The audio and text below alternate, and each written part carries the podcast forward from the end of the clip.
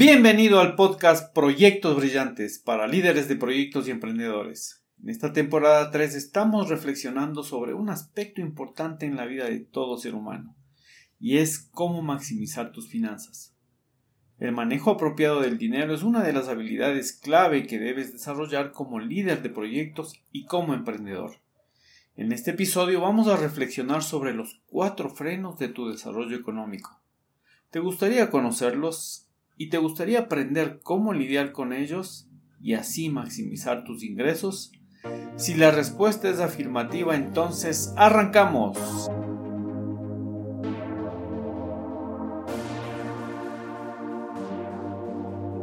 Muy buenas a todos, soy Franz Tufiño y este es el podcast Proyectos Brillantes, dirigido a líderes de proyectos y emprendedores que quieren compartir, descubrir, aprender claves para que sus proyectos sean estos pequeños o grandes, tengan resultados espectaculares, extraordinarios y cumplan con el propósito para el cual fueron creados, dejando un legado, un aporte que contribuye a hacer de este mundo un poco mejor. El mundo está cambiando muy rápido y los líderes necesitamos desaprender, aprender y reaprender de forma permanente.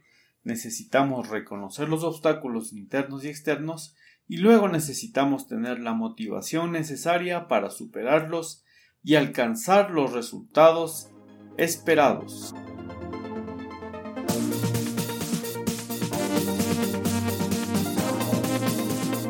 Los cuatro frenos que obstaculizan tu desarrollo financiero personal son 1. Los impuestos 2. Los intereses 3. La inflación y 4. La ignorancia financiera. Empecemos con el primer obstáculo, el de los impuestos.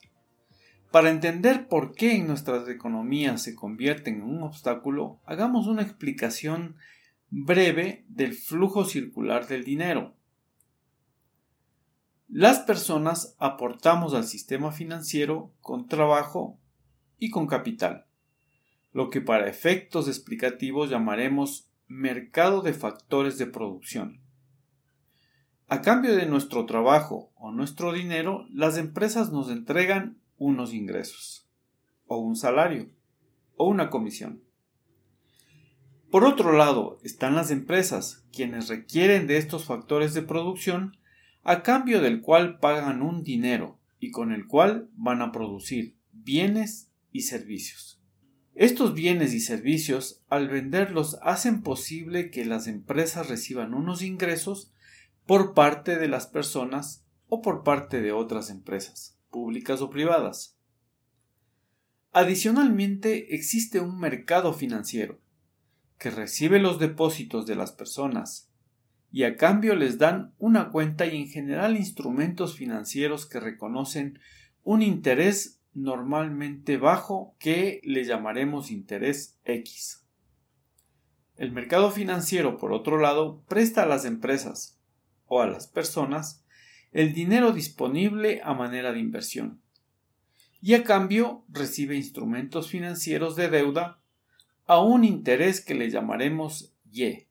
Este interés Y es significativamente mayor al interés X que ofrecen a los dueños del capital. La diferencia entre el interés X y el interés Y es, en definitiva, la ganancia que tienen las instituciones financieras. Debemos considerar además el mercado internacional, a donde las empresas realizan exportaciones y reciben un ingreso por las mismas, y donde las empresas además requieren bienes y servicios del mercado internacional realizando importaciones, y a cambio realizan egresos por esas importaciones. Finalmente aparece la figura del gobierno, cobrando impuestos a todos los actores, es decir, a las personas, a las empresas e inclusive al sector financiero, mediante instrumentos como el impuesto al valor agregado, los impuestos prediales, las tasas arancelarias, impuesto a los consumos especiales, impuesto a los vehículos, impuesto incluso en algunos países a la salida de capitales.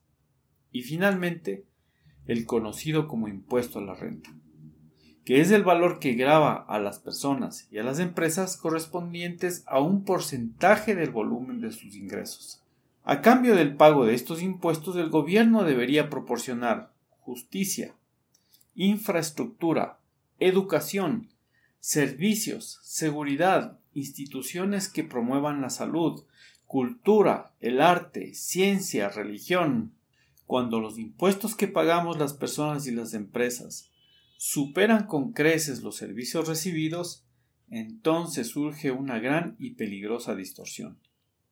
Si en lugar de justicia recibes impunidad, si en lugar de trámites ágiles recibes burocracia, si en lugar de infraestructura recibes monumentos sin ninguna utilidad, si en lugar de educación recibes ignorancia y descuido, si en lugar de servicios recibes insultos, y si en lugar de seguridad recibes miedo, multas y peligro.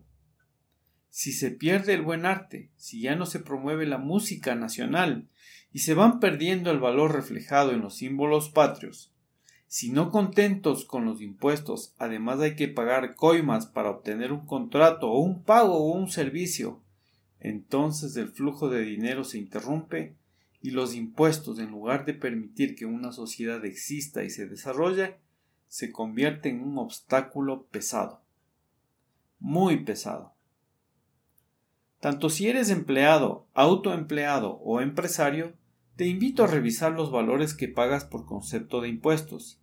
Y una vez realizado este ejercicio, calcular el porcentaje que estos impuestos significan en tus ingresos. El paso siguiente es buscar la manera de optimizarlos. De ninguna manera digo evadirlos, porque independientemente de la calidad de servicio que recibas a cambio del pago de los impuestos por tu gobierno, el sistema económico necesita de ellos. Pero eso sí, de una forma austera, equilibrada, justa. En otras palabras, busca la manera de ahorrar impuestos de forma legal. Como este podcast está orientado a emprendedores, te doy algunas recomendaciones para ahorrar impuestos. 1.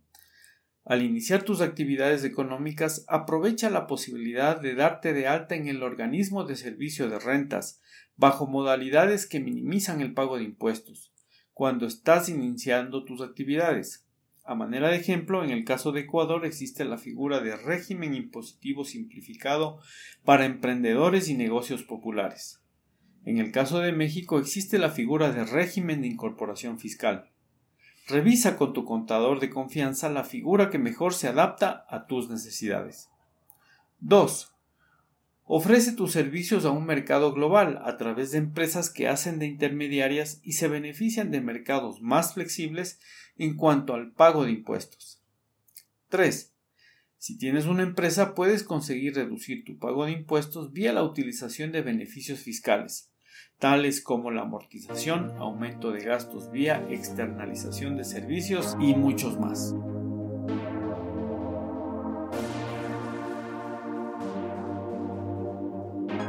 El segundo obstáculo que enfrentas en tu desarrollo económico es la inflación. La inflación refleja la pérdida del poder adquisitivo que tiene el dinero que usas.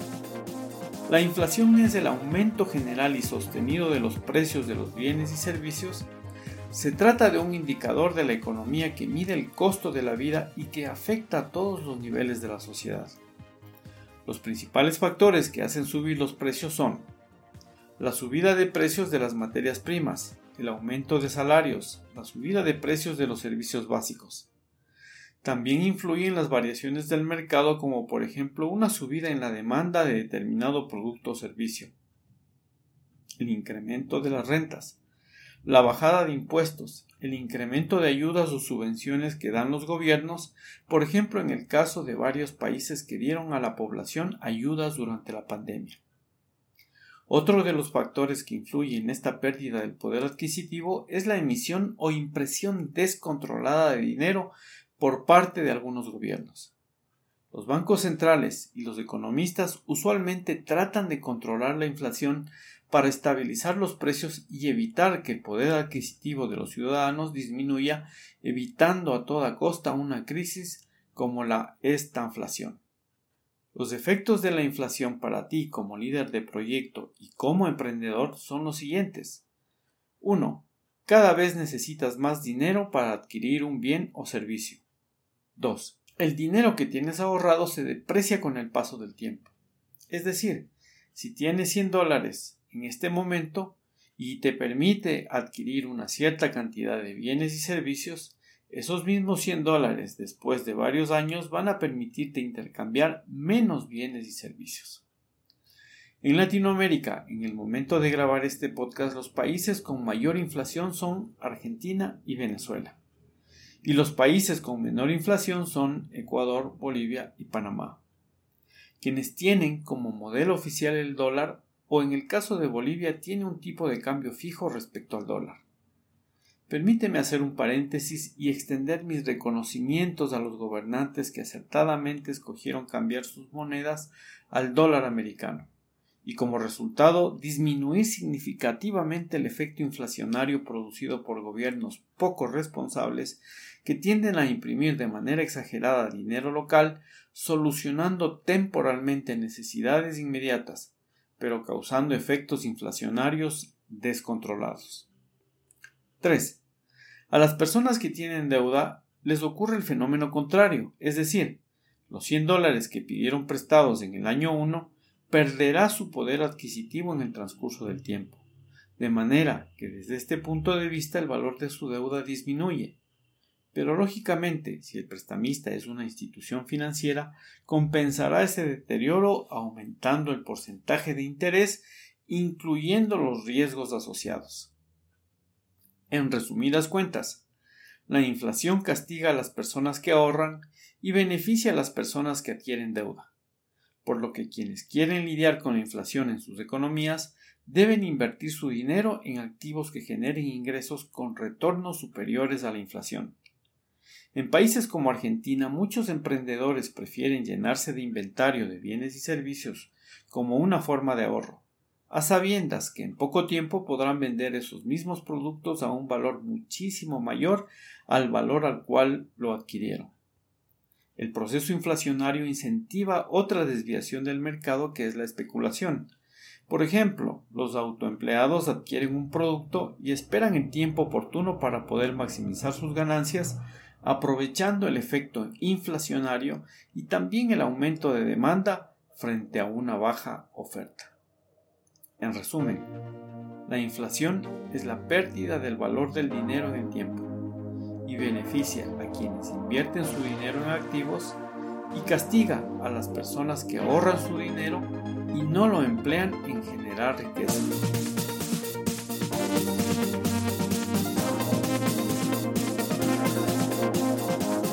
El tercer obstáculo en tu desarrollo financiero es el interés. El interés es un valor de dinero que se cobra por el uso de un capital financiado, como un préstamo o una hipoteca. El interés se cobra como un porcentaje del capital, por ejemplo el 10%, y se calcula sobre el saldo adeudado. El interés se calcula en periodos regulares, generalmente un año o un mes. Cuando tú pides un préstamo debes considerar que además de devolver el dinero, debes realizar el pago del interés correspondiente. Si te endeudas para adquirir un pasivo, corres el riesgo de mitigar tu desarrollo financiero personal y el de tu empresa. En resumen, porque ese producto te va a sacar dinero del bolsillo por ser un pasivo. Te va a significar el pago de unos intereses por el valor que pediste prestado para adquirirlo. Y por si esto fuera poco, el producto que adquiriste puede perder su valor por efecto de la depreciación y de la inflación. ¿Logras visualizar el efecto negativo de llenarte de pasivos en su real dimensión? Como puedes ver, el cuarto obstáculo que frena tu desarrollo financiero es la ignorancia. Desafortunadamente en la educación formal que recibimos rara vez nos hablan de estos conceptos básicos y peor aún nos enseñan a desarrollar nuestra inteligencia financiera. Te invito a convertirte en tu propio ministro de educación y aprender más sobre las finanzas personales. En los apuntes de este episodio te recomiendo un par de libros que estoy seguro te ayudarán a desarrollar tu inteligencia financiera. El primero se llama Libertad Financiera de Sergio Fernández y el segundo se llama El Código del Dinero de Ramón Samsó. Ambos autores practican lo que predican y lo hacen de una manera extraordinaria. Si te ha gustado este episodio, califícale con 5 estrellas y comparte con al menos un líder de proyecto, un emprendedor o un familiar para así apoyar al éxito financiero de más personas. Recuerda que el dinero es potencialmente infinito, así que si logramos que más líderes de proyectos y más emprendedores sean mejores, lograremos generar más abundancia en el mundo. En el próximo episodio de esta temporada a la que hemos titulado Maximiza tus finanzas, reflexionaremos sobre otros conceptos interesantes como la deuda buena, la deuda mala. También reflexionaremos sobre el interés compuesto. Y así vamos completando los conceptos básicos que necesitamos para asegurar tu desarrollo financiero. Y ahora reflexiona, ¿en qué puedes mejorar tu proyecto hoy? ¿Cómo puedes aplicar una o varias de las ideas de las que te hemos compartido para que tu proyecto sea brillante? Inspírate en la idea del Kaizen. Haz una pequeña mejora en la manera en que gestionas tus proyectos emprendedores paso a paso. Una mejora diaria de un 1% es suficiente, pero tienes que hacerla con constancia y con paciencia. Y descubrirás que luego de un mediano plazo, tú y por ende tu proyecto llegarán a ser cada vez más perfectos. Un emprendedor es como un atleta de alto rendimiento. Recuerda que tus proyectos serán mejores solamente si tú eres mejor. Así que invierte en ti, invierte en tu aprendizaje y luego da siempre lo mejor. Esfuérzate por ser tu mejor versión cada día. Ten presente siempre a dónde quieres ir y cuáles son tus valores rectores. Y luego asegúrate que las decisiones y acciones que realizas cada día te lleven hacia tu objetivo. Te esperamos la próxima semana con más proyectos brillantes. Te esperamos la próxima semana con más reflexiones, ejemplos y experiencias para maximizar tus resultados. Pero esta semana es un lienzo en blanco, donde tienes la oportunidad de construir mejores resultados, mejores relaciones, mejores procesos y sobre todo construirte como un mejor líder de proyectos emprendedor y por qué no como un mejor ser humano.